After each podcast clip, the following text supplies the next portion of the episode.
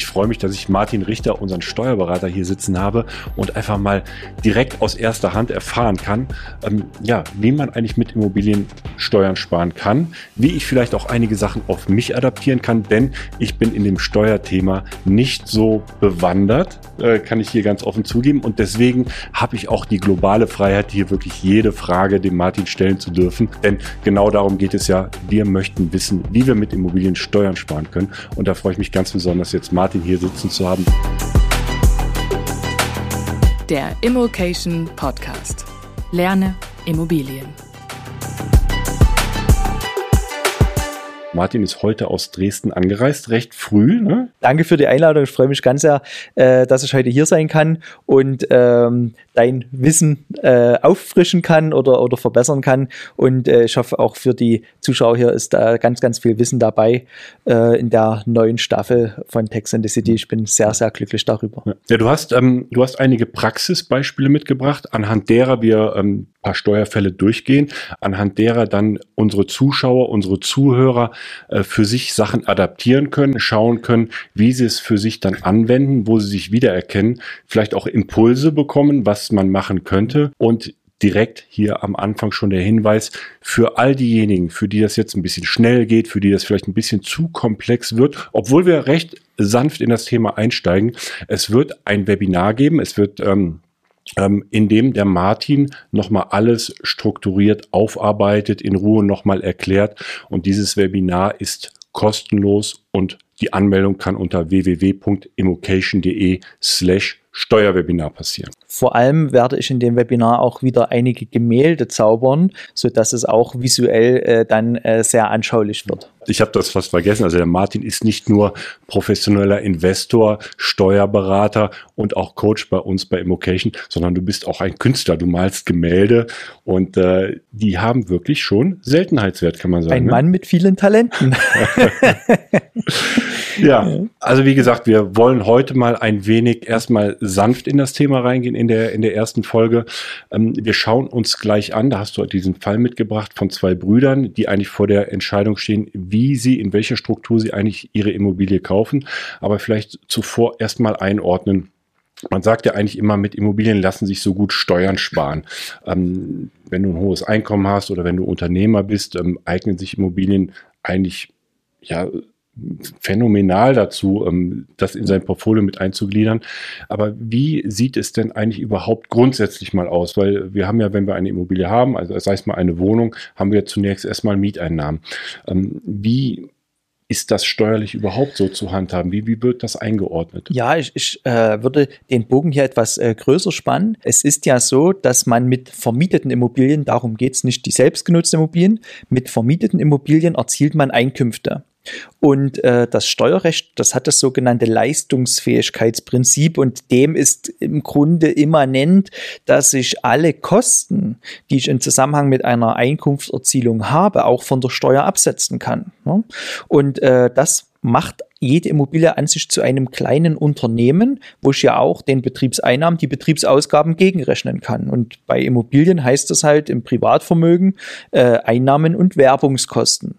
Und die Werbungskosten, die beziehen sich halt nicht wie beim Arbeitnehmer nur auf Fahrten, Wohnung, Arbeit oder vielleicht noch ein paar Kontogeführungsgebühren, die ich absetzen kann, sondern wirklich alles, was ich in die Immobilie investiere.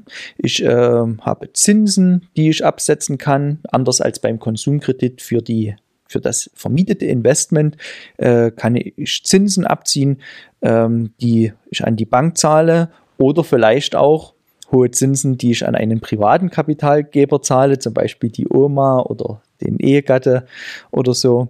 Äh, dann kann ich äh, Sanierungsaufwendung geltend machen. Das heißt, wenn ich eine Immobilie saniere, schaffe ich ja eigentlich eine Wertsteigerung und äh, Ziel ist es ja, diese Wertsteigerung ja auch mal irgendwann steuerfrei zu verkaufen nach zehn Jahren, sofern das in zehn Jahren noch möglich ist.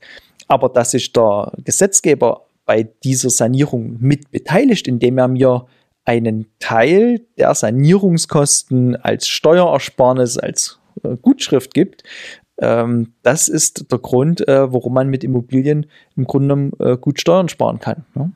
Das war ähm, eigentlich auch ein, ein wichtiger Punkt die äh, Werbungskosten, die du eben aufgegliedert hast, da war eben der Zins auch mit dabei. Ja. Ähm, einmal der Zins an die Bank und einmal hier halt das private Darlehen, auf das wir, denke ich, auch noch zu sprechen kommen ja. in, einer, in einer separaten Folge. Da ist es ja so, ähm, nur um das mal auseinanderzuhalten, die Tilgung, also der Kapitaldienst, der sich aus dem Zins und Tilgung zusammensetzt, die Tilgung wird hier nicht reingerechnet. Genau, Genau. Das ist im Übrigen äh, eine Cashflow-Falle, in die viele Immobilieninvestoren äh, treten. Die wird auch so Zinsfalle genannt. Denn ähm, also wenn wir den Cashflow berechnen aus einer Immobilie, äh, da ziehen wir nicht die Abschreibung ab, aber die Tilgung. Wenn wir auf der anderen Seite den steuerlichen Überschuss berechnen, der am Ende dann auch besteuert wird, dann ziehen wir die Abschreibung ab, aber die Tilgung nicht. So, und jetzt äh, ist es ja in den meisten Fällen so, dass die Abschreibung wesentlich geringer ist. Die entfällt nur auf den Gebäudeanteil und auf diesen dann meistens nur 2%. Ähm, und auf der anderen Seite ziehen wir die Tilgung ab und haben dort äh, beim Cashflow ähm, quasi, wo die Tilgung fehlt, äh, genau wo die Tilgung mit abgezogen wird, einen viel höheren Betrag, der den Cashflow mindert. Und das führt häufig dazu, dass wir Cashflow negativ sind, aber steuerpositiv. Das heißt, aus dem schlechten Cashflow müssen viele Leute dann noch die Steuern bezahlen. Und deshalb ist es so wichtig, Elemente einzubauen, die Cashflow neutral sind, sage ich mal, aber steuerlich zu einem negativen Betrag führen. Und das ist dann Königsdisziplin im Steuerrecht, halt ähm, beim Cashflow äh, reich zu sein, aber steuerlich arm zu sein. Äh, du hast es, du hast es in einem, ich glaube in einem anderen Video hast es gesagt, ist mir hängen geblieben. Der steuerliche Überschuss ist immer höher als der Cashflow. In den meisten Fällen. In den meisten ja. Fällen. Also ich habe das am Anfang gar nicht so richtig verstanden. Also ich musste da wirklich nachdenken, reindenken, was meinst du eigentlich genau damit? Ja. Aber mit dieser Erklärung wird es, wird es dann deutlich. Ne? Ja. Und jetzt muss man, also natürlich ist das beste Beispiel ist jetzt eine Denkmalabschreibung. Auf einmal tilge ich nur drei Prozent meine Abschreibung beträgt aber 9%. Das heißt, jetzt kann mein steuerliches Ergebnis sogar niedriger sein als mein Cashflow. Und dann macht das Ganze natürlich Spaß. Dann, dann fängt es an Spaß zu machen. ja, genau. das, das, das, muss man halt verstehen. Ne? Ja. Aber wenn wir jetzt an den, ähm, bei den Sachen sind, die, die Magie für den ähm, Privatnutzer oder nicht Privatnutzer, sondern für den, der es im Privat im Privateigentum hält, also nicht in einer Struktur, spielt sich die Magie eben nicht ab darin, dass ich jetzt ähm, Belege sammle, dass ich jetzt äh, meine Fahrtkosten aufschreibe, weil da habe ich jetzt äh, gerade, als ich meine Steuer für 2020 für meine Steuerberaterin fertig gemacht habe, habe ich jetzt ähm, muss ich mir auch zugestehen, ich war da ein bisschen schluderig. Äh, ich muss jetzt meine ganzen Kalendereinträge nochmal anschauen und musste rekonstruieren, wann war ich wo, äh, welche mhm. Belege habe ich war bei mir ein bisschen zeitaufwendig und als ich dann am Ende gesehen habe, gut, da kommt halt schon ein Sümmchen zusammen, aber jetzt so dolle ist das jetzt nicht, was ich da alles dagegen rechnen kann. Ja, es gibt äh, zwei ähm, Kategorien von Immobilien oder Steueroptimierung, würde ich jetzt sagen. Es gibt die Kleinoptimierung und die möchte ich an der Stelle gar nicht schlecht reden. Ne? Die ist ähm, sehr arbeitsintensiv. Ne? Ich weiß das noch, als ich damals noch Fahrtenbuch geführt habe. Das hat mich, das darf ich jetzt gar nicht sagen, noch ziemlich viel Zeit gekostet. Das darf man nicht ähm, in den Stundensatz umrechnen. Ne? Ja, also, ja. ja. Nur um dann ein paar Euro Steuern zu sparen. Und dann gibt es tatsächlich die strukturellen Entscheidungen, die man auch bei Immobilien im Privatvermögen treffen kann. Das ist einmal eine Entscheidung, wie man das Investment strukturiert, wo dann auch die Entscheidung fällt, bleibe ich im Privatvermögen, gehe ich in eine Gesellschaft. Das ist einmal eine Entscheidung, wie man so ein Investment strukturiert. Und dann ist das, äh, ich nenne das gern Perpetuum mobile der Steuerersparnis, dann ist das ein laufender Prozess, der eingetaktet ist und mir jährlich Steuerersparnisse bringt.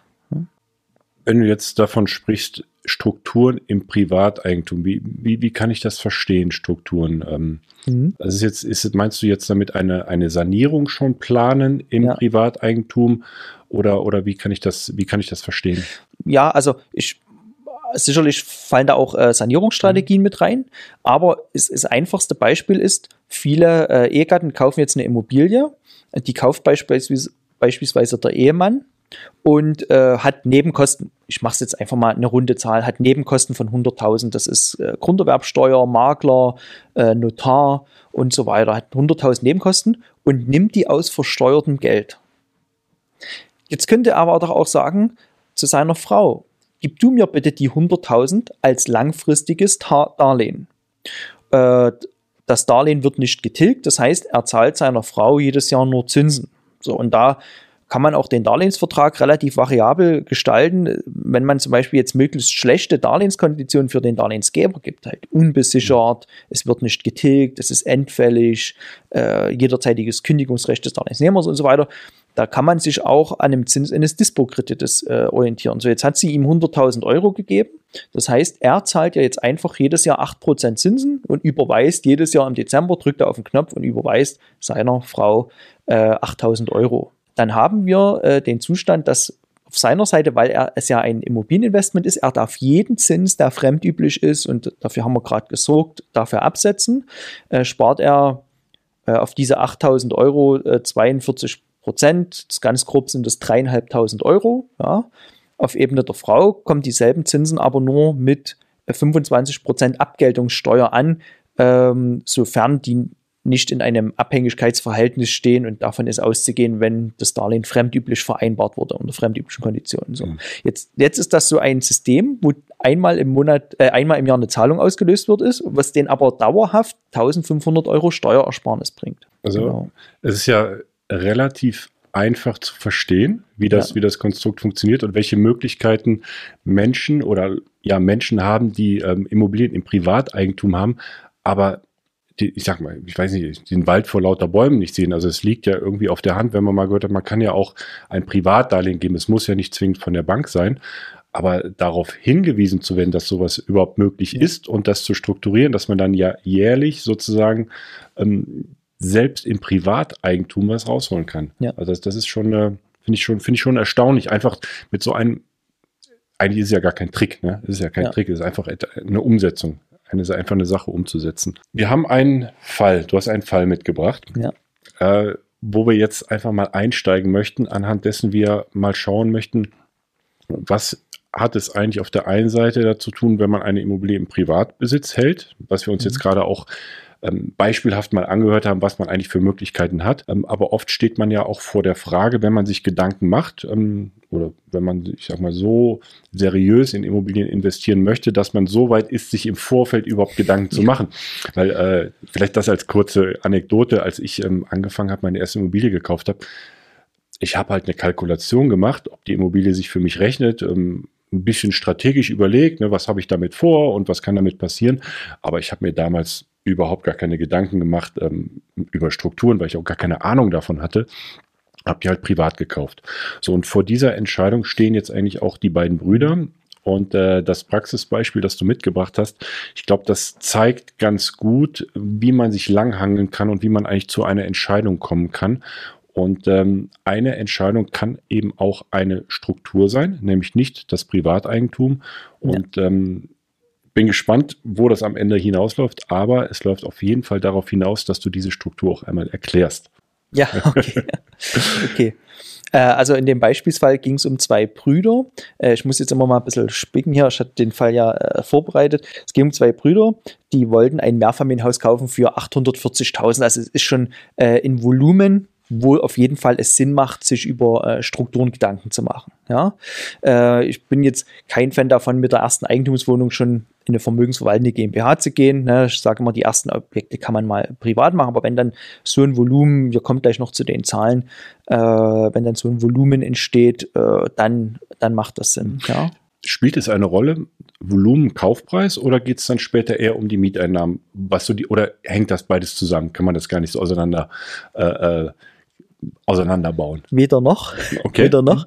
Am Ende des Tages kommt es auf den steuerlichen Überschuss an. Denn wir versteuern ja nicht die Einnahmen, wir ziehen vorher die Ausgaben ab. Und selbst wenn du ein Objekt findest mit einer Million Mieteinnahmen im Jahr, wenn du 1,2 Millionen Ausgaben gegenrechnen könntest, würde ich dir immer sagen, mach das im Privatvermögen, damit du diese Steuerersparnis auf diesen Verlust von 200.000 äh, mitnehmen kannst. Ne? Kommt natürlich darauf an, welche Ausgaben äh, hat man da, äh, kann man die überhaupt steuerlich absetzen, so. Aber das ist eigentlich die Zielgröße, der sogenannte steuerliche Überschuss. An dem macht man fest, äh, macht man so eine Immobilien Privatvermögen oder im Betriebsver äh, also Betriebsvermögen einer Kapitalgesellschaft an. Also eine Immobilie, 840.000 Euro soll die Immobilie kosten. Mhm. Und sie machen sich gerade Gedanken, wie sie diese Immobilie kaufen. Genau. Die Immobilie hatte äh, für den ersten Moment noch eine relativ kleine äh, Rendite. Also so 5,8 Prozent. Äh, das ist, äh, das ist jetzt schon gut. Ich sage immer, spätestens ab 6 Prozent müssen wir uns Gedanken machen, ob wir in eine vermögensverwaltende Gesellschaft gehen. Ja? 6 Prozent, weil man darauf schließen kann, dass von den 6 Prozent die Kosten getilgt werden, oder nicht getilgt, aber die Kosten beglichen werden können und etwas überbleibt. Und das wäre dann ein Indiz dafür, dass ein steuerlicher Überschuss da entsteht. Ne? Richtig, mhm. genau. Und äh, die hatten halt in diesem, mit diesem Objekt, äh, hatten sie mir gesagt, dass die Möglichkeit haben, die äh, Miete dort kurzfristig auf 5, äh, äh, auf 53.000 äh, Euro zu heben. Dann sind wir auch leicht über diesen 6 Prozent. Also ich sag mal, kritische Masse äh, erreicht. Also ein typisches äh, Vermögens, also VV GmbH Material sozusagen. So, und ich habe das mal, ähm, ich habe das mal hier äh, zusammengeschrieben. Die hatten ja äh, ca. 840.000 Euro äh, Kaufpreis und darauf entfallen noch 8% Nebenkosten. Das war also eine Off-Market-Immobilie und damit haben wir äh, als typische Nebenkosten nur den Notar, ca. 1,5% und die Grunderwerbsteuer. Und dummerweise kamen die Jungs aus NRW. Ne? Dort ist man mit äh, dem höchsten Grunderwerbsteuersatz Deutschlands quasi äh, gequält mit 6,5 Prozent. Aber das ist so die grobe Rechnung, die ich dann, wenn ich auch eine Immobilie im ersten Mal sehe, ähm, für meine eigene Prüfung äh, im Grunde genommen was jetzt kommt als Zahlen, das ist meine Objektprüfung. Mhm. Ja? Äh, ich fülle keine großen Excel-Tabellen aus. Ich muss das Objekt muss mir gefallen und die groben Zahlen müssen stimmen. Äh, ich verliere mich dort nicht in äh, Excel-Details, sage ich mal. Ja? Also äh, die Jungs hatten 840.000 Euro Kaufpreis, 8% Nebenkosten. Wir kommen also auf 907.000 Euro Bruttoanschaffungskosten. Und jetzt ist ja eine wesentliche Größe, wir hatten es äh, eingangs, glaube ich, schon mit gesagt, die Abschreibung, die man immer Geld machen kann. Ne? Und ähm, ich rechne dann meistens grob so aus, ähm, das war jetzt nicht die beste Lage, sage ich mal. Das heißt, der Grund- und Bodenanteil war relativ gering. Das heißt, das machst du so Pi mal Daumen, erstmal den Grund und Boden? In dem Fall ja, genau. Und da habe ich halt äh, gesagt, 20 Prozent ziehe ich jetzt von den Bruttoanschaffungskosten von den 907.000 ab und sage, 80 Prozent davon entfallen auf den Gebäudekaufpreisanteil. Ja? Und diesen kann man ja abschreiben äh, mit 2%. Und da haben wir äh, 726.000 Euro Gebäudekaufpreis, also 907.000 mal äh, 80 Prozent. Und wenn ich das mit 2% rechne, habe ich äh, 14.515 Euro Abschreibung. Das ist die Größe 1, die Abschreibung. Und die zweite nennenswerte Ausgabe, äh, das ist die äh, Finanzierung, also die Zinskosten. Und hier haben sie es halt auch so gemacht, dass sie äh, 100% Finanzierung bekommen haben, 840.000 mal 1,3% Zinsen. Und das waren 11% Zinsen, äh, 11.000 Euro Zinsen pro Jahr. Und jetzt ist die Rechnung eigentlich ganz leicht. Wir denken ja immer in die Zukunft. Also so ein so eine Steuerstrategie, die sollte dann immer nicht auf der Ist-Miete basieren, weil die Ist-Miete, die habe ich ein Jahr und dann ärgere ich mich neun Jahre, wenn ich eine falsche Strukturentscheidung getroffen habe, dass die Miete so ist, sondern äh, die soll hier auf der Sollmiete äh, basieren. Und da haben wir gesagt 53.000. Und wenn ich dort die 14.515 für die Abschreibung abziehe und die 11.000 Euro für die Zinsen, dann habe ich einen Überschuss von 27.500. Einen steuerlichen Überschuss. Einen steuerlichen Überschuss. Da hat auch nichts mit dem Cashflow jetzt zu tun. Da Cashflow, die, wie hoch die Tilgung ist, frage ich gar nicht, weil mir das aus steuerlicher Sicht im Grunde genommen ja. dann egal ist, ja. Ähm, das ist der steuerliche Überschuss, 27.000. Und dann haben wir noch so grob paar Kosten abgezogen und kommt dann ungefähr auf 20.000 Euro. Sie wollten noch kleinere Sanierungen vornehmen, aber auch nicht nennenswert, ja. Auch nicht nennenswerte Sanierungen. Ja, und sag mal 20.000 Euro Überschuss. Die beiden waren im Spitzensteuersatz. Spitzensteuersatz bedeutet, äh, wir haben die magische Grenze von ungefähr 60.000 Euro zu versteuerndem Einkommen überschritten. Ab dem Einkommen, über 60.000 Einkommen, und damit meine ich auch nicht Bruttoeinnahmen, ich meine Einnahmen, also Bruttolohn minus Werbungskosten, minus Versicherungsaufwendung, minus allem. Das ist dann, dann zu versteuernde Einkommen. Und wenn man dort über 60.000 Euro stehen hat auf dem Steuerbescheid, dann ist man gelackmeiert, sage ich mal, weil man äh, auf jeden weiteren Euro Einkommen 42 Prozent Steuern plus Soli. Steuerlich gelackmeiert. Ich glaube, sonst kann man sehr froh sein, ja, dieses Einkommen natürlich, zu haben. Ne? Natürlich, also das will ich auch gar nicht, äh, aber ab dem Moment tut es steuerlich weh. Ja. Ne? Äh, So habe ich es gemeint. Ähm, 60.000 Euro ist halt diese Grenze und wenn ich jetzt auf 20.000 Euro meine 42 Prozent plus Soli bezahlen muss, äh, da bin ich schon ähm, bei äh, 8.400 Euro Einkommensteuer plus Solidaritätszuschlag. Also da sind wir schon irgendwo zwischen 8.500 und 9.000 Euro, was dann äh, von diesen 20.000 Euro weggenommen wird. Ja. Darf ich an der Stelle ähm, Ja. Eine, eine Frage stellen? Die habe ich mal unter einem anderen Video gelesen. Mhm. Und zwar, wenn wir darüber sprechen, Spitzensteuersatz oder Grenzsteuersatz, auf den Euro fallen dann 42, Eu- äh, 42 äh, Cent nochmal an Mhm. oder 45, je nachdem. Hm, Warum rechnen wir denn im Grenzsteuersatz eigentlich und warum nehmen wir nicht den Durchschnittssteuersatz her? Ja, das ist eine sehr gute Frage. Und äh, äh, wer seinen Steuerbescheid anguckt, dort steht auch häufig der Durchschnittssteuersatz nur drauf. Das macht Ja, die ja, Finanzverwaltung schon ganz clever.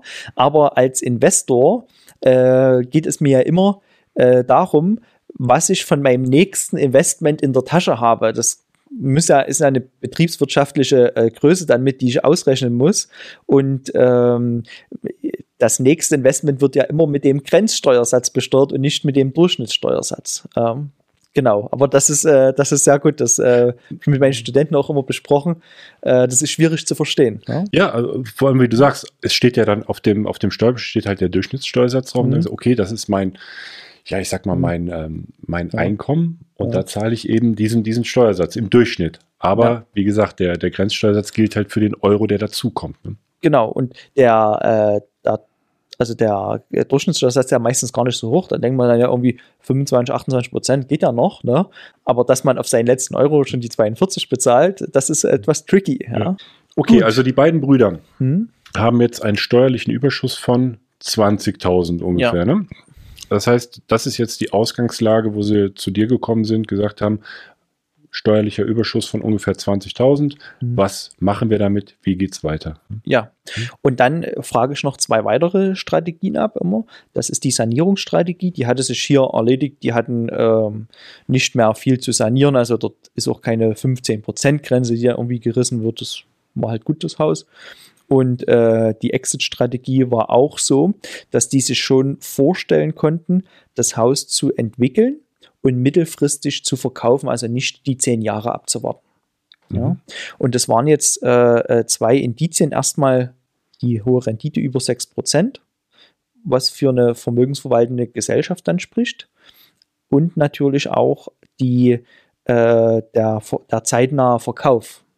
Denn die, die äh, beiden, beiden Jungs, die hatten jetzt äh, einen Großteil ihres Eigenkapitals in die Nebenkosten investiert, hatten sich also auch nicht über Familiendarlehen dort, äh, obwohl ich das empfohlen hatte, aber die hatten einfach niemand, der denen jetzt die, die äh, Nebenkosten da geben konnte. Ne? Und haben das aus Eigenkapital genommen und ähm, haben, also wollten jetzt einfach erstmal Vermögen aufbauen. Ne? Und ich komme zurück auf die 20.000 Euro Überschuss. Die werden ja in der vermögensverwaltenden GmbH nur mit 15% besteuert. Und das führt dazu, dass wir statt 8.500 Euro nur 3.000 Euro Steuern bezahlen. Das heißt, ja, Wir haben, ich will einmal kurz zurückgehen. Wir hatten ja, Ja. vorher die Ausgangslage im, ähm, im Privaten, Ja. das Ganze kaufen, sind beide im Spitzensteuersatz. Das heißt, sie haben ähm, ja letztlich Steuern von 42 Prozent plus, plus Mhm. Soli zu zahlen. Und jetzt ähm, sprechen wir von einer VV GmbH und wir haben auf einmal nur 15 Prozent. Ja. Wie kommen wir denn auf diese 15 Prozent und warum geht das mit einer VV GmbH? Weil ähm, ich, ich kenne es halt so, als GmbH zahlst du eigentlich Gewerbesteuer und Körperschaftssteuer und bist eigentlich deutlich über 15 Prozent. Genau, in der Regel so bei 30 Prozent. Und wir haben aber eine, ähm, einen gesetzgeberischen Vorteil als äh, Immobilieninvestoren. Und zwar wird eine vermögensverwaltende Gesellschaft, die rein äh, nur eigenes Immobilienvermögen verwaltet. Das ist eine sehr enge Voraussetzung. Die wird von der Gewerbesteuer im Ergebnis befreit und hat dadurch die Gewerbesteuer los und unterliegt nur noch 15-prozentigen Körperschaftssteuer. Da kommen auch noch 5,5 Prozent Solidaritätszuschlag drauf. Das sind dann in Summe 15,825 äh, Prozent. Aber der Einfachheit halber reden wir mal von äh, 15 Prozent. Und äh, die hat äh, letzten Endes ein Privileg, was aber auch sehr eng ist. Also hier darf man keine Fehler machen. Die GmbH darf nicht aus Versehen mal irgendeine Dienstleistung an den Dritten verbringen oder ähm, irgendeinen äh, schädlichen Provisionsumsatz machen. Sie darf nur rein Immobilien halten. Und dann wird es insbesondere für Immobilienbesitzer interessant, weil sie eben nur diese 15 Prozent zahlen müssen. Mhm im Vergleich dazu, äh, wenn sie es privat halten würden. Und das ist jetzt genau dieser Vergleich der beiden Brüder, wo sie überlegen, entweder oder. Ja, genau. Ähm, natürlich, und das muss man dazu sagen, wenn man das Geld irgendwann aus der GmbH wieder herausnimmt, äh, zahlt man in der Regel auch 25% Steuern dafür, obwohl es hier auch Vermeidungsmodelle gibt. Also man kann da auch nennenswerte Beträge sich steuerfrei ausschütten, wenn man das strategisch gut aufbaut. Aber äh, der Normalfall ist, dass man 25% Steuern auf eine Ausschüttung bezahlen muss. Und, Und dann kann man es, oder andere, ich sag mal andere, betiteln das als Milchmädchenrechnung. Ja. Du gehst in eine VV GmbH, in eine vermögensverwaltende GmbH, bist in dieser GmbH Steuerminder oder du hast einen Steuervorteil dort mhm. drin, aber wenn du das Geld rausholst, wird das Ganze wieder obsolet. Ja. Und hätten die mir gesagt, äh, pass auf, äh, Martin, wir brauchen den kompletten Überschuss zum Leben, dann hätte ich gesagt, kauf das bitte privat. Aber die wollten Vermögen aufbauen und das geht nun mal schneller, wenn ich nicht 8.500 Euro, sondern nur 3.000 Euro Steuern bezahle. Denn dann habe ich 5.500 übrig zum Reinvestieren fürs nächste Jahr. Ja. Und auch der Verkauf den eine vermögensverwaltende Gesellschaft ja auch mit 15% Steuersatz abbilden kann, äh, innerhalb kürzester Zeit. Privat hätten sie auf die Wertsteigerung 42% Steuern zahlen müssen oder 10 Jahre warten müssen. Aus der GmbH raus, total flexibel, kann man Immobilien verkaufen mit 15% Steuersatz. Ich sage mal, unabhängig davon, dass diese Milchmädchenrechnung, wir wissen, dass es da auch Möglichkeiten gibt, das eben äh, äh, so zu strukturieren, dass man teilweise sogar komplett steuerfrei ähm, das aus der VV GmbH rausbekommt, haben die beiden Brüder jetzt mit dieser Strategie ordentlich Steuern gespart. Ja. Einfach weil sie im Vorhinein mit dir gemeinsam die Ausgangslage analysiert haben und gesagt haben, was ist eigentlich unsere Strategie? Was ist unsere Exit-Strategie? Und was ist unsere Sanierungsstrategie und was haben wir vor? Ja. Es ist ja schwierig, diese Strategie am Anfang schon zu entwickeln. Ich sage mal, ein, ein Großteil unserer Zuhörer und Zuschauer äh, sind vielleicht in der Situation wie ich als ich gestartet bin ja. gerade, sagen, ich habe da, ich möchte eigentlich gerne was in Immobilien machen. Ähm, ich habe da auch über mein Akquise-Netzwerk, wie auch immer, habe ich jetzt Zugang zu einer Immobilie, die rechnet sich von den Daten. Ich mache das jetzt mal, aber ich habe noch gar keine Vorstellung. Ähm, sagst du, das ist ein, ein No-Go, dann sollte man auch gar nicht mit Immobilien starten, sondern erster Schritt ist ja Entwicklung der Strategie, Entwicklung der mhm. Exit-Strategie und auch Entwicklung der Sanierungsstrategie, um diese Entscheidung überhaupt treffen zu können. Ja, das Schlimmste ist, was man machen kann, eine Immobilie nicht zu kaufen, die grundsätzlich gut ist das Steuer, das Steuerthema bezeichne ich immer nur als i-Tüpfelchen obendrauf. Ne? Ich habe selber äh, so einen Fail gelandet, äh, den, den kann ich vielleicht gleich mal erzählen. Also ich habe ein Bilderbuchobjekt für eine vermögensverwaltende Gesellschaft äh, gekauft. Äh, es waren genau eine Million Anschaffungskosten, äh, 6% Mietrendite, also reichlich 20.000 Euro Überschuss, ähm, also steuerlicher Überschuss. Und da gehe ich natürlich in eine vermögensverwaltende Gesellschaft. Und die Mietverhältnisse die waren auch schon ganz, ganz lang etwas zu lang, wie sich mhm. dann herausgestellt hat. gestellt hat. Ich habe die Immobilie gekauft, ähm, zwei Mieter, äh, also zwei Mietparteien sind verstorben und eine Wohnung ähm, musste ich äh, räumen lassen, weil äh, der ähm, Mieter dort ins Gefängnis gekommen ist. Aber ich sage dazu, das hat nichts mit den beiden Todesfällen zu tun. Das war unabhängig voneinander. Auf jeden Fall ähm, hat mich äh, die Renovierung dieser drei Wohnungen jetzt äh, etwas gekostet. Das war auch gar nicht so wild, aber ich hatte einen steuerlichen Verlust im ersten Jahr. Und äh, da wäre die Immobilie natürlich im Privatvermögen besser gewesen. Jetzt ist aber schon neu vermietet, alles toll. Äh, jetzt bin ich wieder im Überschuss. Und manche Sachen kann man einfach nicht planen. Meine Strategie wird im Ergebnis richtig sein, dass ich eine vermögenswaldende Gesellschaft gekauft habe. Aber das Allerschlimmste, was ich hätte machen können, wäre so lange äh, über Berechnungen und äh, Excel-Tools und vielleicht hätte ich auch die Sterblichkeitswahrscheinlichkeit dort mit einbeziehen müssen. Aber in der Zwischenzeit hätte jemand anders die Immobilie gekauft. Und das sage ich immer, das Allerschlimmste ist, ein gutes Objekt nicht zu kaufen. Äh, was natürlich ein gutes Objekt zu einem genialen Objekt machen kann, ist die richtige Steuerstrategie dahinter. Und deswegen sitzen wir ja hier, dass alle, die jetzt vor dieser Entscheidung stehen, dass sich im Vorfeld da auch Gedanken machen und äh, vielleicht auch noch ein wenig, um vorzugreifen, äh, was noch kommen wird. Äh, das Kind ist auch nicht in den Brunnen gefallen. Also man kann auch alles wieder heilen. Ja. Ein bisschen Aufwand mit verbunden, auch mit ein bisschen Kosten mit verbunden, aber man kriegt das auch hin. Jetzt haben wir einen kurzen Exkurs gemacht, ähm, wie du deine Immobilie vielleicht im Privatvermögen die Kosten jetzt erstmal haben könntest, aber die beiden Brüder haben jetzt erstmal keine Kosten, sondern die haben sofort einen, ähm, einen steuerlichen Überschuss und für, für die beiden war jetzt die VV GmbH das, das Mittel der Wahl in diesem ja. Falle. Wie, wie funktioniert das denn mit der VV? Also, wenn, wenn ich das jetzt mal auf mich übertrage ja. und sage, ich bin jetzt nicht einer der beiden Brüder, aber ich habe ein ähnliches Objekt ähm, mhm. und möchte das gerne kaufen. Ich habe ja gar keine GmbH. Also, ich, ich, ich weiß jetzt genau, ich gehe zum Notar, ähm, lasse einen Kaufvertrag entwerfen. Ähm, über eine GbR habe ich auch schon gekauft, weiß, wie das geht. Aber ich habe jetzt noch nicht über eine GmbH. Die muss die GmbH ja erstmal gründen. Ja, genau. Äh, man gründet auch beim Notar keine VV GmbH im Grunde genommen. Mhm. Es ist eine, ich sage jetzt mal, stinknormale GmbH, die aber aufgrund ihrer Tätigkeit mit der ersten Steuererklärung Gewerbesteuer befreit wird. Das heißt also, ich kann äh, jetzt, ich brauche keinen besonderen Gründungsprozess für eine VV GmbH. Ne?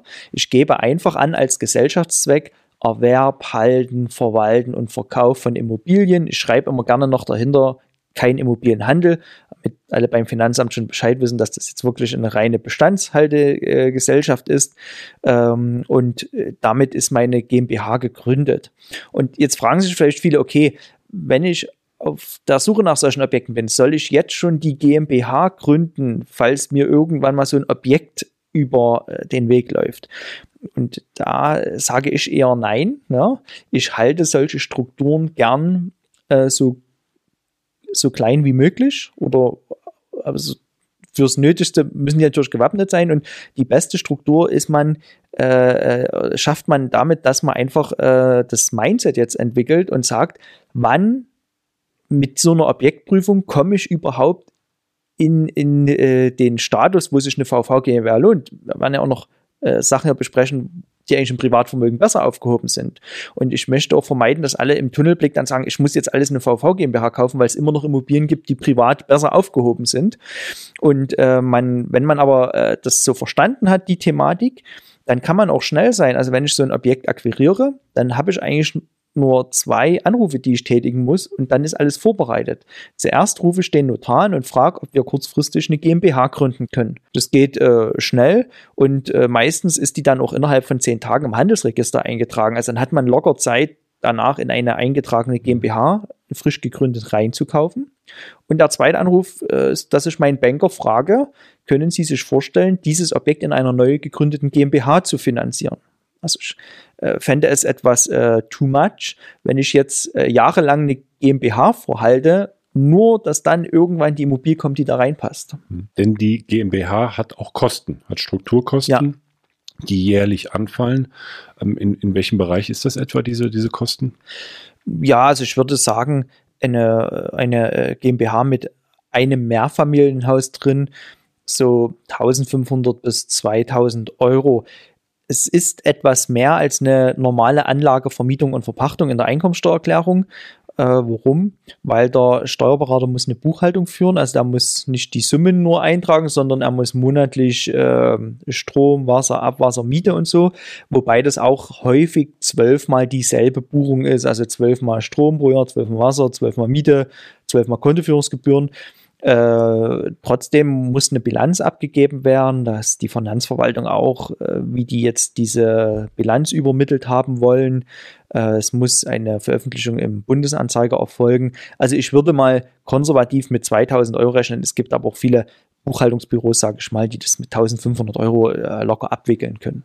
Das heißt, der, der weitere Aspekt, der für die Entscheidung VV GmbH oder privat ist, wenn meine steuerliche Ersparnis eigentlich die Strukturkosten übersteigt. Genau, das ist äh, in, in, in sehr schöner, äh, äh, sehr schöner Erkenntnis. Ähm, wir sind anhand des Beispiels halt auch lang gehangelt und geguckt, für wen eignet sich das. Und wer sich das Ganze jetzt nochmal in Ruhe anschauen möchte, sich nochmal berieseln lassen möchte und strukturiert durchgeführt werden möchte, der Martin hat sich bereit erklärt, ähm, ein Webinar mit uns ähm, ja, zu halten, ein Live-Webinar. In dem Webinar wird Martin auch nicht unterbrochen durch meine, meine Fragen, denn die Fragen sind ja jetzt über das Video schon geklärt worden. Meine, ich habe es ja angedeutet, meine ein bisschen Laienfragen. Aber genau diese Fragen mit diesem Vorwissen ähm, ist es genau, ja, hat es einen sehr hohen Mehrwert, sich zum Webinar anzumelden. Ähm, das könnt ihr tun unter immocation.de slash Steuerwebinar. Und Martin, vielleicht sagst du vielleicht noch mal kurz, was die Teilnehmer dann im Webinar erwarten dürfen? Ja, in dem Webinar äh, führe ich quasi an die drei Pfeiler einer guten Immobiliensteuerstrategie vorbei. Ähm, das geht also los mit äh, einer äh, grundsätzlichen äh, Kaufentscheidung, was so Rendite, Betrachtung und Wertsteigerung ist. Dann ist eine ganz wichtige Rolle die Sanierungsstrategie, die auch wirklich äh, einen sehr, sehr großen Impact auf die Steuer haben kann. Und natürlich die verschiedenen Exit-Strategien und wie man sich äh, so darauf vorbereiten kann. Denn ich bin der Meinung, dass man fast jedes Immobilieninvestment so gestalten kann, dass man es am Ende des Tages steuerfrei verkaufen kann, auch wenn man vor Ablauf von zehn Jahren verkauft. Und ähm, ja, dann zeige ich euch noch, wie meine eigene Struktur gestrickt ist und vielleicht hat ja von euch jemand dann Lust zum Nachmachen. Mhm. Ja. Also, das Webinar ist kostenlos. Es lohnt sich auf jeden Fall. Wer jetzt äh, ja, Geschmack an dem Thema gefunden hat, immocation.de slash Steuerwebinar. Ja, jetzt haben wir das erste Video äh, der Staffel ähm, doch ein wenig überzogen. Wir wollten irgendwie ja gucken, äh, dass wir so in dem Bereich 20 Minuten bleiben. Ich glaube, ja. wir sind jetzt ein bisschen länger geworden. Ähm, es war aber, glaube ich, so viel drin, so viel reingepackt, dass es dem äh, Video überhaupt gar keinen Abbruch tut, dem Thema. Und äh, freue ich mich, wenn wir jetzt gleich direkt in das nächste Thema einsteigen, nämlich da beschäftigen wir uns mit dem Thema Holding, eine weitere Struktur und vor allem wie Unternehmer, denn sogar auch rückwirkend nicht nur ein bisschen, sondern richtig ordentlich Steuern sparen können.